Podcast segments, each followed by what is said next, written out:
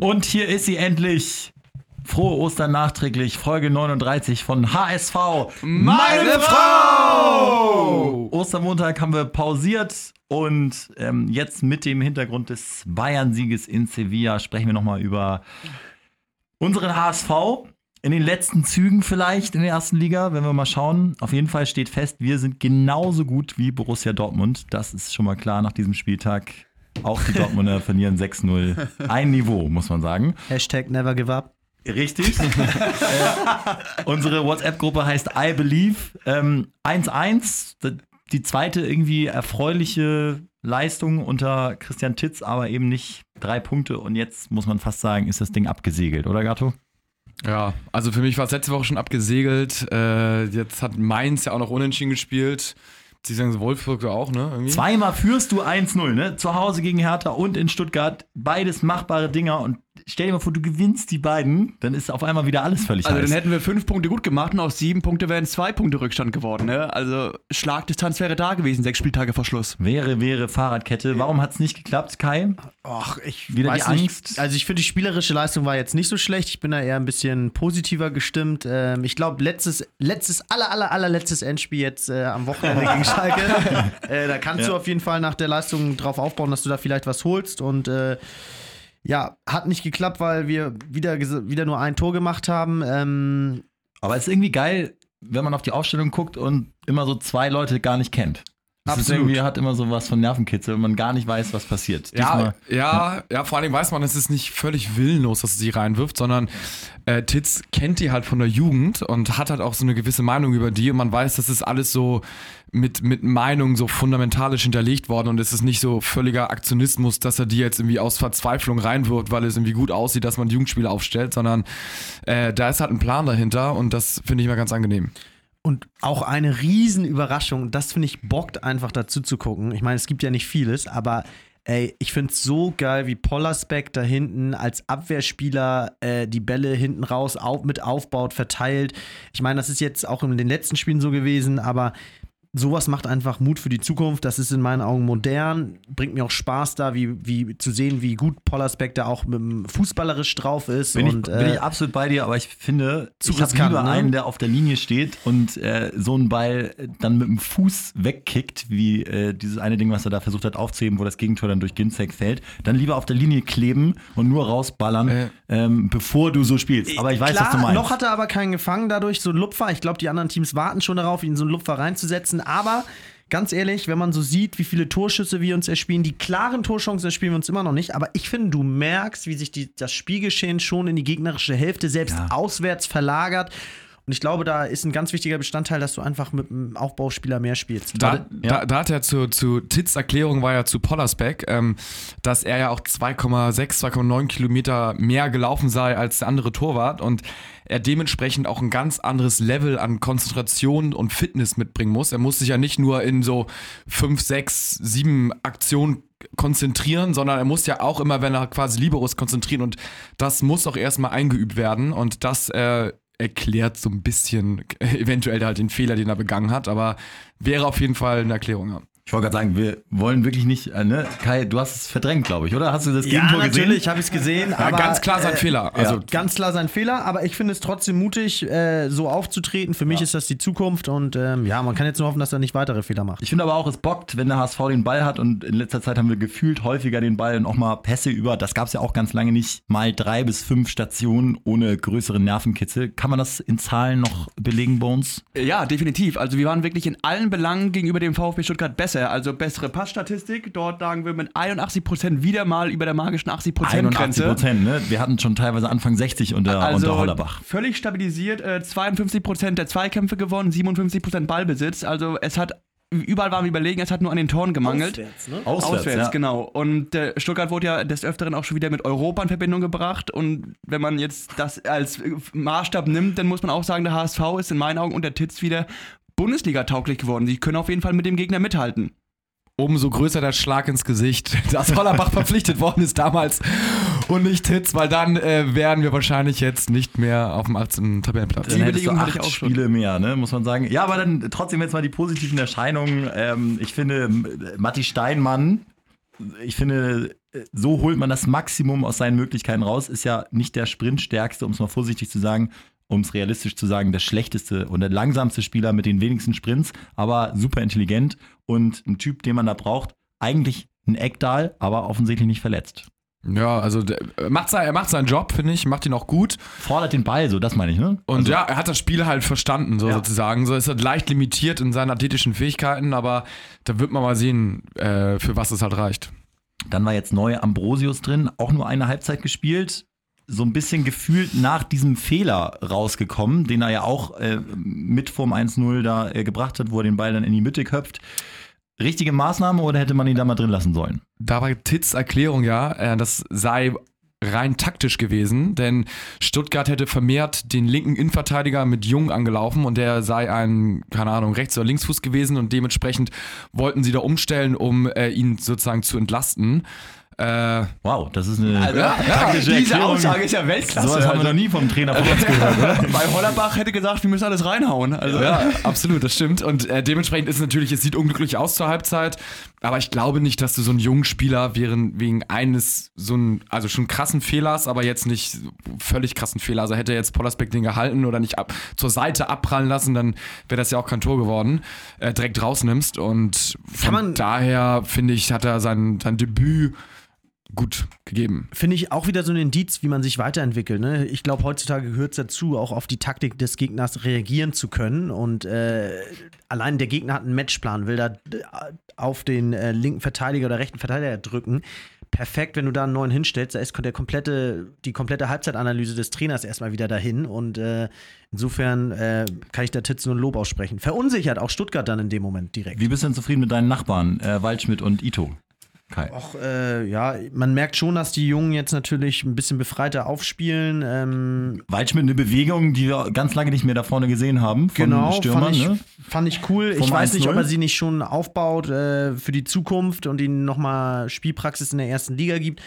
Ähm, fand ich erfrischend, finde ich gut, ähm, mutig und äh, dementsprechend äh, hoffe ich, dass sie weitere Einsätze bekommen. Ich meine, die anderen Shiplock und so haben es jetzt lang genug gezeigt, dass sie es nicht besser können. Also ist jetzt Waldschmidt ist jetzt nicht der Typ, der im 16er ist und so à la Gomez und irgendwie aus zwei Chancen mindestens eins oder zwei Tore macht. Das ich fehlt trotzdem letztendlich irgendwie, auch. irgendwie finde ich ihn am gefährlichsten so von den Leuten. Ich finde die Idee gar nicht so schlecht, ihn, also zumindest auch auswärts, da ganz vorne spielen zu lassen, weil er irgendwie schnell ist. Ich fand den Abschluss dann nämlich auch nicht schlecht, den hält er sogar noch gut. Ne? Ja, ja, also, ja, das also- bereitet er super vor, also das Tor, indem er da den Torwart zwingt und den Ball nach vorne abprallen Richtig, der wäre nämlich tatsächlich auch ins lange Genau. Eck gegangen. Also der Abschluss war nicht schlecht. Unter Irgendwie- Bedrängnis, super. aber ich, ich würde da trotzdem lieber einen fitten und guten Fiete Arp sehen, der halt noch ein bisschen mehr diese äh, Kaltschnäuzigkeit hat und halt noch ein bisschen torgefährlicher ist. Also ich finde beide geil. Ich meine, mit Luca Waldschmidt verbindet man immer dieses Tor gegen, Wal- äh, gegen Wolfsburg, wo uns damals den Arsch gerettet hat und hofft natürlich, dass er es dieses Jahr wiederholt. Aber jetzt äh, müsst ihr auch mal was zu sagen. Also äh, Arp ist jetzt mal endgültig hoffentlich durch mit seinem Abi. Ich weiß nicht, was da im Er hat Hintergrund- wirklich, er hatte heute, Also ich, äh, er, er hatte das heute, längste Abi der Nation oder so. äh, heute praktische Prüfungen. Äh, er hat offensichtlich Sportleistungskurs und hat wirklich, darf wirklich praktische Prüfungen Fußball machen. ja, perfekt. Dann Da- ist er doch jetzt gut vorbereitet und kann dieses Wochenende dann endlich mal knipsen. Was? Da Bleibt denn oder nicht. Stübi? Äh, angeblich hat er ja einen guten Kontakt zu Titz, der ihn äh, extrem gefördert hat und hat ihn wohl gefragt, soll ich bleiben? Und Titz hat gesagt, yo. Wenn du mich schon so fragst, ich gehe nochmal in mich. Ja, hat dann wahrscheinlich so gesagt, als Freund sage ich dir, bleib, Ja. äh, weil du dann wirklich noch mal ein, zwei Jahre auf jeden Fall Spielpraxis kriegst. Aber die muss natürlich jetzt dann auch mal gegeben werden, die Spielpraxis. Also gegen Schalke zu Hause würde ich ihn schon gerne sehen. Also ich auch. Äh, Man muss immer gucken, wie er auch sich im Training anbietet. Ich denke, Titz wird einer der ersten sein, der ihn aufstellt, wenn er irgendwie sich einigermaßen anbietet und das irgendwie äh, die Fähigkeiten hergeben oder dem, die, dem taktischen Masterplan so. Dann, äh, also ich bin absoluter Fan von ihm. Ich denke auch, man sollte ihn jetzt spielen lassen und wenn es ihm, wenn man ihn dadurch überzeugt, noch hier in Hamburg zu bleiben, dann soll man jetzt die restlichen, wie viele Spiele sind es noch? Acht, sechs, sechs, Sechs, Spiele.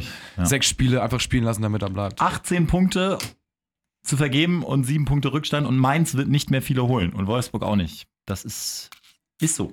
Also, Ich sehe, ich sehe, morgen- ich sehe schon so, mal. wenn, wenn, wir, wenn wir jetzt gegen Schalke gewinnen, dann ist die Aufbruchstimmung des Jahres wahrscheinlich. ja klar, weil jetzt ja, jetzt ja ähm, Stuttgart und Mainz sich die Punkte wegnehmen. Im, äh, Köln und äh, Mainz. Köln und Mainz sich die Punkte weggehen, meine ich auch. Und äh, wir dann die Chance haben. Aber Schalke ist natürlich Tabellenzweiter. Wir können Bayern zum Meister machen, übrigens, mit einem äh, Unentschieden oder Sieg, aber Unentschieden bringt uns nichts.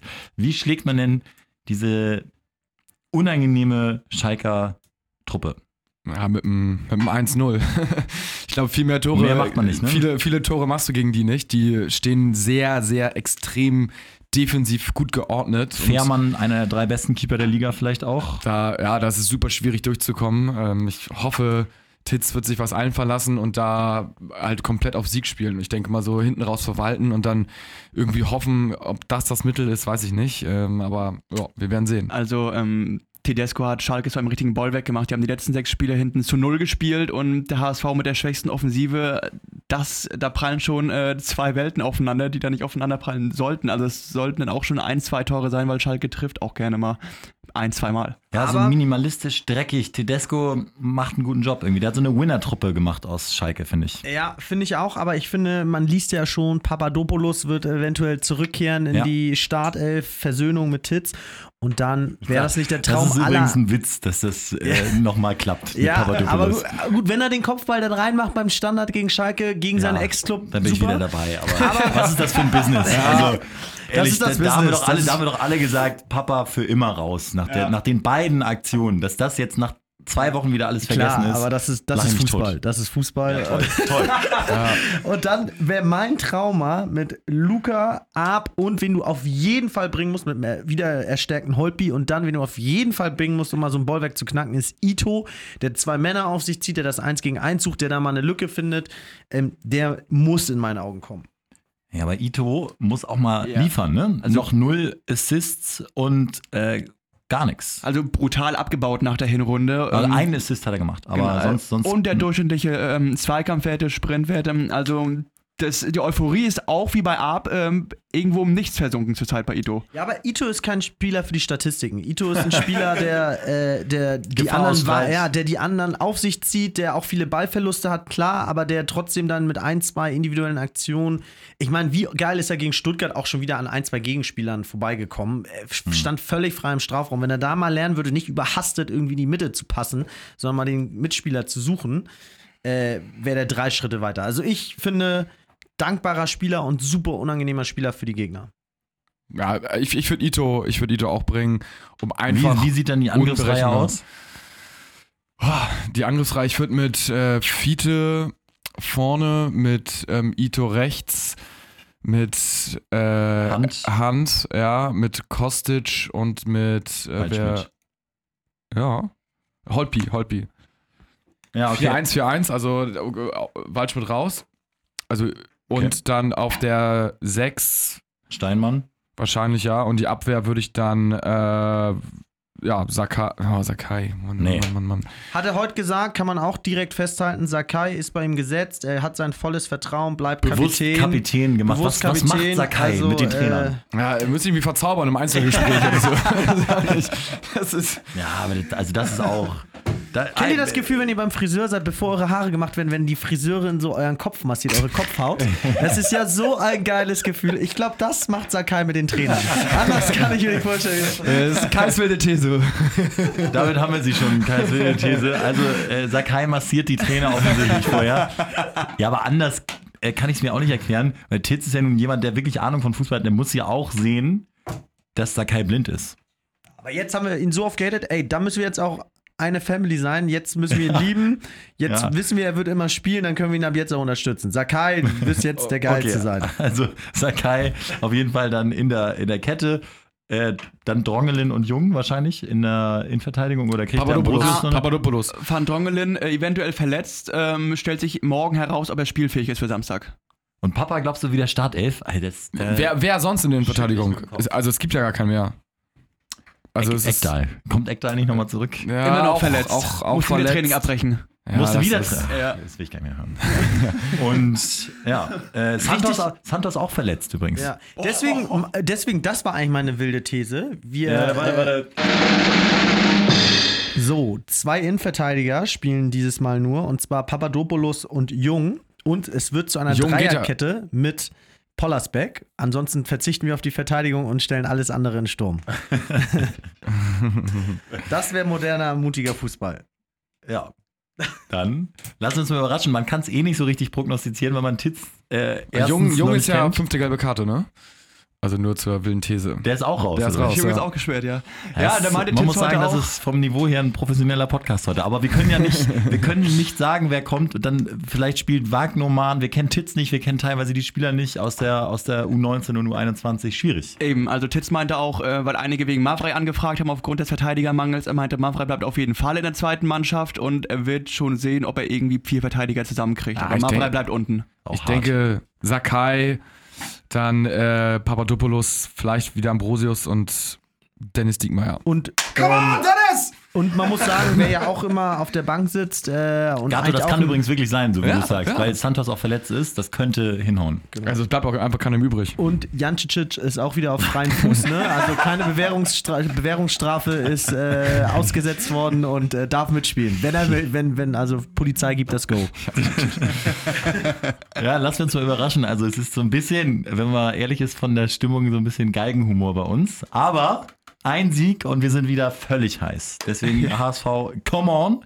Einfach mal überraschende drei Punkte. Ich glaube, ein 2-1 ist das äh, realistische Siegergebnis. Mit dem Kopfball von Papa.